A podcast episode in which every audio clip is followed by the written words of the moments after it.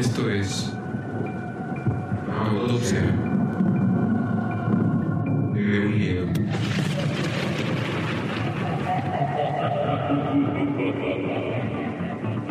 El podcast en donde se hablará de aquello a lo que más le tememos.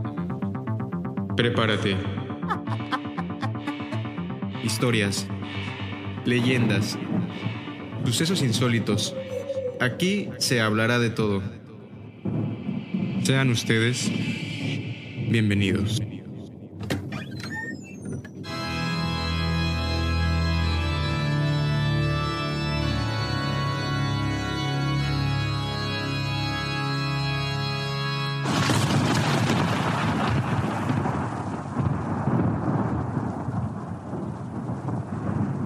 Escuchas, muy buenas noches y sean ustedes bienvenidos a este su podcast favorito de terror, Autopsia de un Miedo.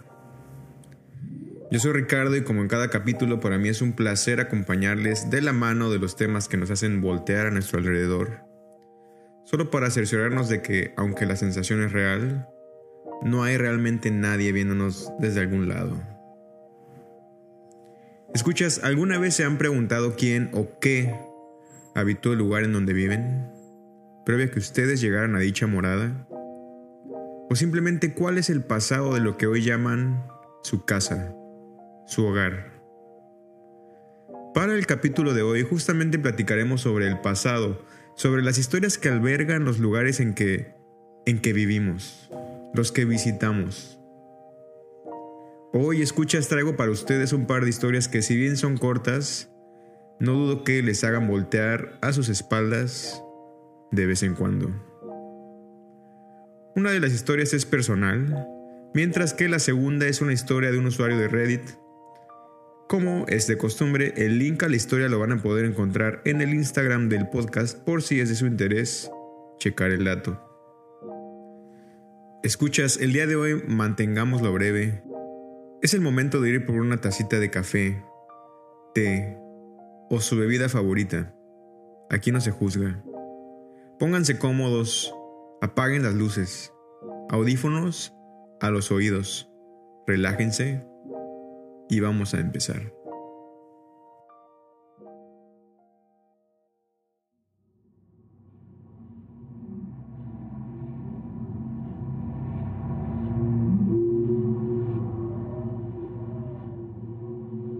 Mi vecino es uno de esos youtubers wannabes. A través de los años lo he visto hacer de todo tipo de cosas con tal de llamar la atención y conseguir seguidores. El otro día me sentí muy aliviada pues tocó a mi puerta para decirme que se iría por un par de semanas.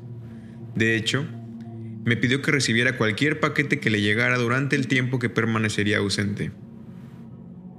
De alguna manera me sentí aliviada de que no tendría que verlo durante un tiempo de vez en cuando he vivido con el pendiente de que quizás uno de sus intentos por ganar fama virtual pueda afectarme de alguna u otra manera.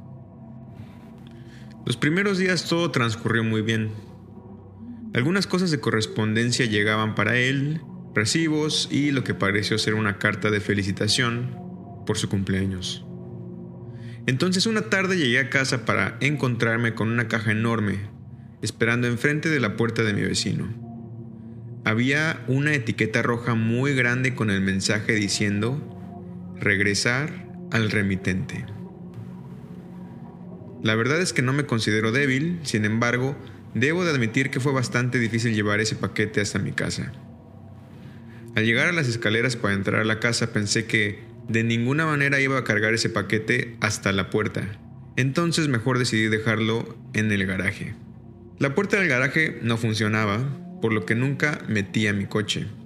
Era más fácil dejar mi auto en la calle que tener que batallar con la puerta todos los días. Entonces parecía una buena idea simplemente estacionar ese paquete en la cochera. Cargué el paquete mientras pateaba la puerta para que se abriera. Pues como mencioné, abrir la puerta de la cochera era complicado y solamente después de un par de buenos madrazos se lograba abrir. Fue en uno de esos intentos que perdí el agarre de la caja por unos momentos y se me soltó. A caer por el peso, lo que sea que hubiese en su interior, tronó. Fue un ruido como de algo ligero, como de algo de cristal, y como si esto hubiese tronado. Un simple crack. Puta madre, pensé. Lo único que pensé fue que si es que lo que hubiese adentro estuviese dañado, solamente le diría a mi vecino que quizás el daño habría ocurrido en el transcurso de la entrega o quizás en el almacén de la paquetería. Fácil. Asunto arreglado. Dejé el paquete bien estacionado y me olvidé de él por lo que fue por al menos una semana. No sé realmente cuánto pasó antes de que un olor peculiar comenzara a colarse por debajo de la puerta de la cochera hacia la casa. Fue algo progresivo. Era un olor que poco a poco se comenzaba a colar, un, un olor algo enfermo. Un olor que poco a poco penetraba más y se quedaba impregnado en el aire. Con el paso de los días concluí que debía de ser algún animal que por accidente yo habría atropellado en el auto. Los días siguieron y el olor se hacía más fuerte. Comencé a buscar la fuente y ahí fue que llegué hasta la cochera, que raramente usaba. Al abrir la puerta, ese olor escapó como si hubiese estado tratando de salir desde hace días. Tuve que cubrirme la nariz. El olor era insoportable. Realmente no había ciencia a todo esto. Lo único que cambió en mi cochera había sido la llegada de esa caja enorme de cartón. Me acerqué y lo que pensé fue que el contenido debía de tratarse de una de esas suscripciones mensuales de carne a domicilio. Sin embargo, no sé. Quizás había una maldita vaca entera ahí adentro, quién sabe. Llegué hasta la caja con tijeras en mano. Mi intención era abrirla. Sin embargo, al parecer las tijeras no iban a ser necesarias. La parte inferior de la caja estaba remojada con lo que sea que estuviese adentro. Inferí que eran todos los jugos de la carne descompuesta. Uno podía sencillamente atravesar el cartón con un dedo. Todo era un asco. Lo que seguía, pensé, era abrir una bolsa de basura, abrir la caja por arriba y sacar la carne con mis propias manos y ponerla en la basura cuanto antes. La verdad es que era un proceso que no me entusiasmaba para nada. Abrí la caja, fue como haber abierto un horno solamente que en lugar de una onda de calor fue una onda espesa de olores diversos. Orina, mierda, sudor y putrefacción.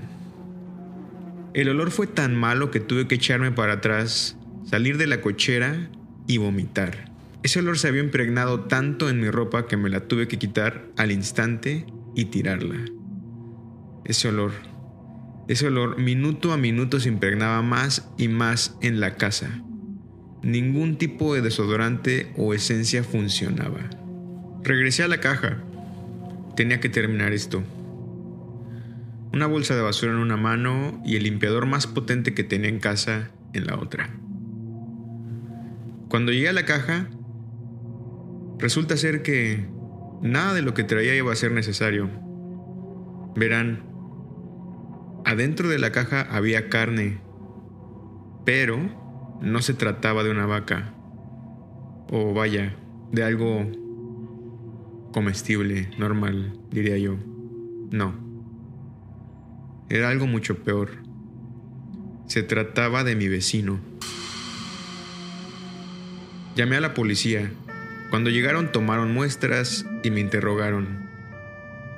Por supuesto que era bastante sospechoso tener una caja en mi casa con mi vecino adentro además de que mi ADN estaba regado por todos lados de la caja.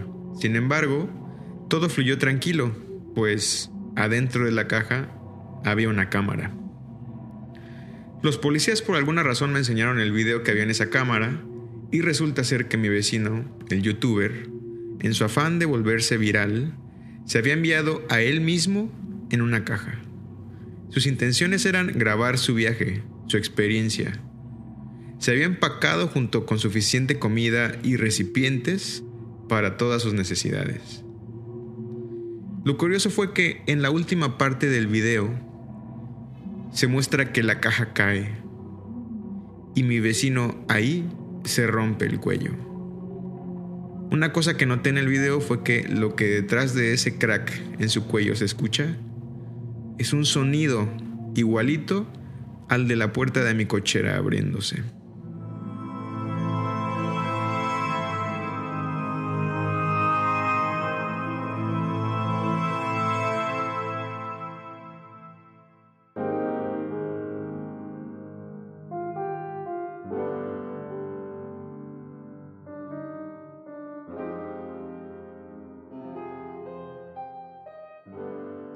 Escuchas, ¿cómo va esa tacita de café? Espero que el material de esta noche esté siendo de su agrado.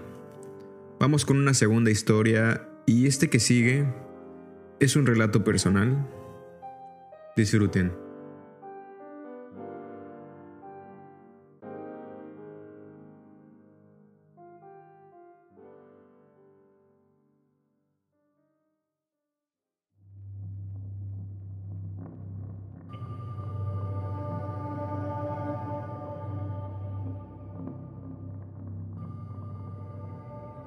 No cabe duda de que en ocasiones uno mismo puede ser lo que le da fuerza a eso, a aquello por lo que le rezamos a Dios que nos aleje, que nos libre el mal.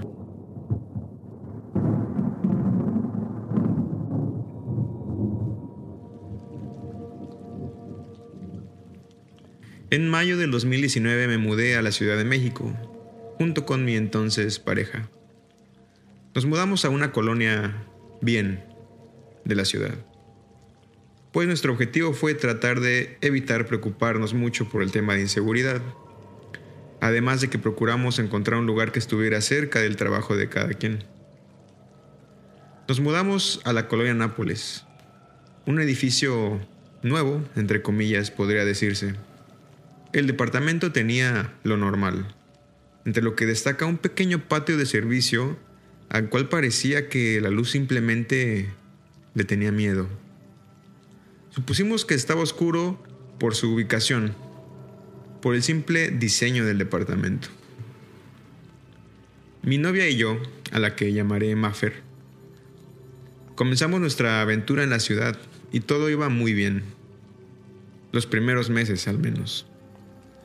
Sin embargo, como saben, algunas relaciones funcionan y otras simplemente no. La situación se tornó pesada. Habíamos rentado ese departamento juntos y así teníamos que durar por lo que restaba del contrato. Algo que resultaba ser un poco complicado. Ambos coincidíamos en el amor por los temas paranormales y de terror. Quizás una constante era que de vez en cuando nuestra sala se adornaba de palomitas, cobijas y una buena peli de terror en Netflix. Fue en este periodo de complicaciones entre los dos que el departamento comenzó a cambiar. La vibra, el mood se tornó sombrío. De pronto, uno de estos días, un ligero olor comenzó a presentarse de vez en cuando. Un olor que provenía desde, al parecer, el patio de servicio y que se extendía a lo largo del departamento en ocasiones. De vez en cuando, este olor a putrefacción se presentaba y era notoria la intensidad que comenzaba a agrandarse al pasar el tiempo.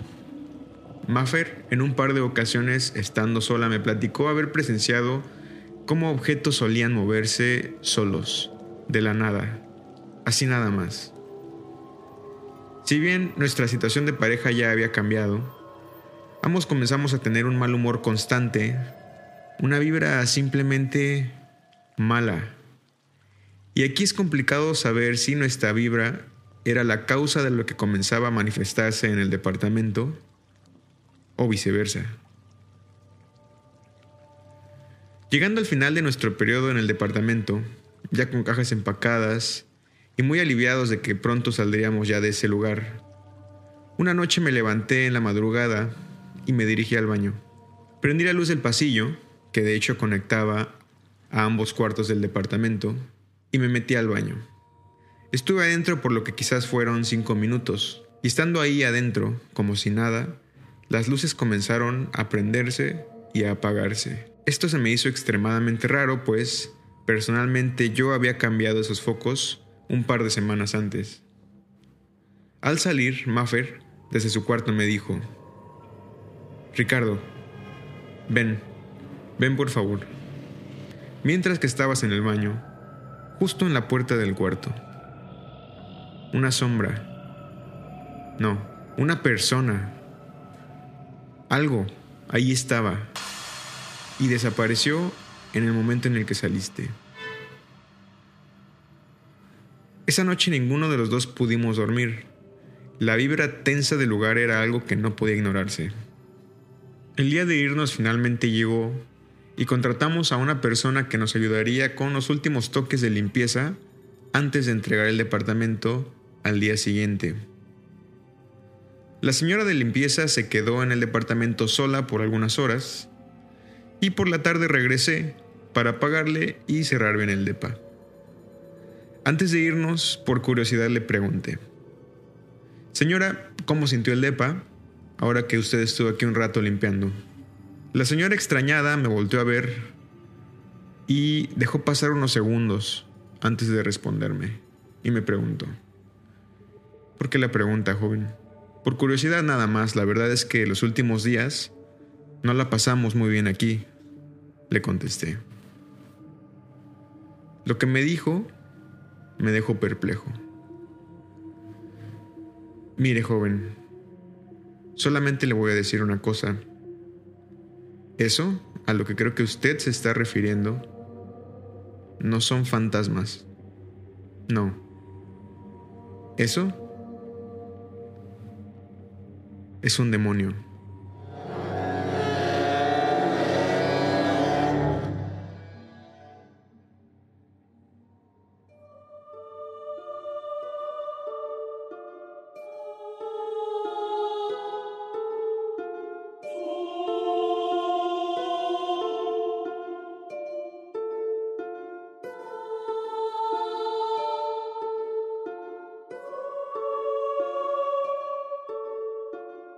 Escuchas, el tema de hoy es muy sencillo, pero para nada es trivial.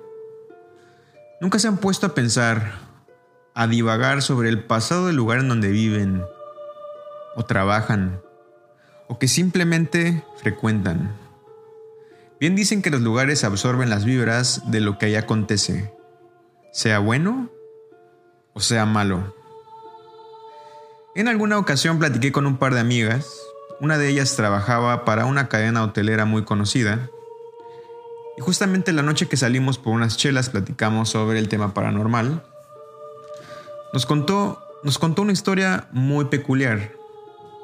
Nos platicó que en alguna ocasión, en una de las noches que ella estaba de guardia, llegó una señora con su hija a la mitad de la noche. La señora pidió un cuarto y bueno, Procedimiento normal, sin novedad. Pero lo bueno vino mientras la noche pasaba. Gritos y gritos se comenzaron a escuchar. La ocupación del hotel era muy baja en ese día en particular. Y bueno, para no hacerles el cuento largo, al poco tiempo de que esto comenzó a pasar, así como así, llegó un padre. Y vaya, nos contó que lo que ocurrió ahí, en ese cuarto de hotel, esa noche fue un exorcismo. Escuchas, la realidad es que el capítulo de hoy fue inspirado por un acontecimiento bien particular de hace un par de semanas y permítanme platicarles. Creo que lo comenté hace un par de capítulos, me mudé a la ciudad de Nueva York hace un par de meses ya y acabé en un edificio viejito pero lindo y muy bien ubicado, si he de ser honesto. En cuanto a los vecinos se refiere, hay de todo, hay de todo. Hay varias nacionalidades, edades, géneros, etcétera, de todo. Mi depa está en el cuarto piso y desde que llegué, al bajar las escaleras de vez en cuando, había un olor peculiar, digámoslo así. La verdad es que dada la variedad de nacionalidades, yo pensé que algún vecino debía de estar cocinando algo, algo interesante, algo, algo tradicional, vaya. La verdad es que no le tomé importancia. Para mí era solo una bienvenida más y yo feliz de estar en ese ambiente exótico. Los días pasaron y ese olorcito en algunos días era bastante fuerte. De hecho, incluso algunos días yo decía, ah, los vecinos ahora sí están cocinando un pescado porque huele cabrón. Y así me quedé iluso, ingenuo, hasta hace un par de semanas. Una tarde, un fin de semana, era domingo. Quizás eran seis o siete de la tarde y salí del departamento para ir a hacer las compras cotidianas de súper, última hora ya lo saben. Entonces salí de su departamento y como siempre bajé las escaleras al piso de abajo y mi sorpresa fue que había un par de policías en la puerta del departamento justo abajo del mío. Pasé por ahí y, como buen curioso, no pude evitar darle una ojeada a lo que se alcanzaba a ver en el interior del departamento. Según yo, lo que vi fueron luces navideñas. Y ojo, estamos en abril. Esto por supuesto se me hizo raro, pero dije, bueno, pues quién sabe, hay de todo. Bajé un piso más y una de las vecinas, que conocí hasta ese momento preciso, salió de su depa y me dijo, con una voz muy tenue y quebrada, y quizás pueda decir que lo que alcanzé a ver en sus ojos fueron lágrimas. Me dijo, ¿sabes si ya pudieron entrar al departamento? Sí, la puerta está abierta, le respondí. ¿Por qué la pregunta? Le pregunté de vuelta. Lo que me dijo. Eso que me dijo le dio todo el sentido del mundo a ese olor que había yo estado oliendo desde que llegué a ese edificio. O más bien a este edificio porque sigo viviendo aquí. Me dijo, no he visto a mi amiga desde hace un par de meses. Me preocupé y le marqué a la policía. Tardé varios segundos yo la verdad en entender esas pocas palabras que acababan de salir de su boca. Millones de cosas pasaron por mi mente, incluso estuve a punto de decir tonterías, pero solo le dije, lo siento mucho, espero que todo esté bien. Salí del edificio y desde el edificio hasta el supermercado no paré de pensar. Así fue, escuchas, desde mi llegada, al parecer, había yo estado viviendo encima de un depa con un con un muertito en su interior. Y eso que había olido no era un pescadito, no era una comida exótica, no, no. Eso que yo había estado oliendo era olor a muerto. Y escuchas, déjenme decirles, ese olor, ese olor, ese olor cala. Y por cierto, ese olor tardó aproximadamente cinco días enteros en irse del interior del edificio. Incluso había días que lograba colarse adentro del departamento. Recuerdo bien estar las noches consecutivas durmiendo y justo antes de pegar el ojo, ese olorcito se colaba por la ventana de afuera. Y obviamente aquí escuchas y ustedes lo saben muy bien. Aquí es donde la imaginación comienza a volar. Si bien desde que llegué al departamento algo que me pareció muy curioso fue que al yo saber esto, no, no sentí ningún tipo de vibra mala. Incluso la luz entra bastante bien, a pesar de la, de la vista no tan cool que tengo, pero bueno, eso no es importante. Pero este olor es imposible que no te despierte un par de sentimientos, que no te erice un poquito la piel. Y bueno, escuchas así el tema tan interesante. ¿Ustedes conocen el pasado de ese lugar en donde viven el día de hoy? Escuchas, quién sabe, la siguiente vez que renten, compren o simplemente se queden en un lugar por un rato, una noche quizás.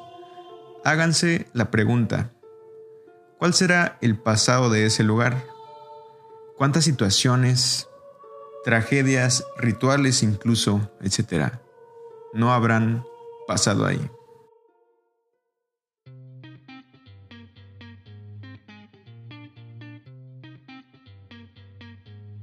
Escuchas, por esta noche, esto ha sido todo, este ha sido un capítulo muy breve, sin embargo, he de decirles, desde que pasó esto hace un par de semanas exactamente, el día de hoy se cumplen dos semanas, de hecho, había yo estado queriendo compartirles esta situación.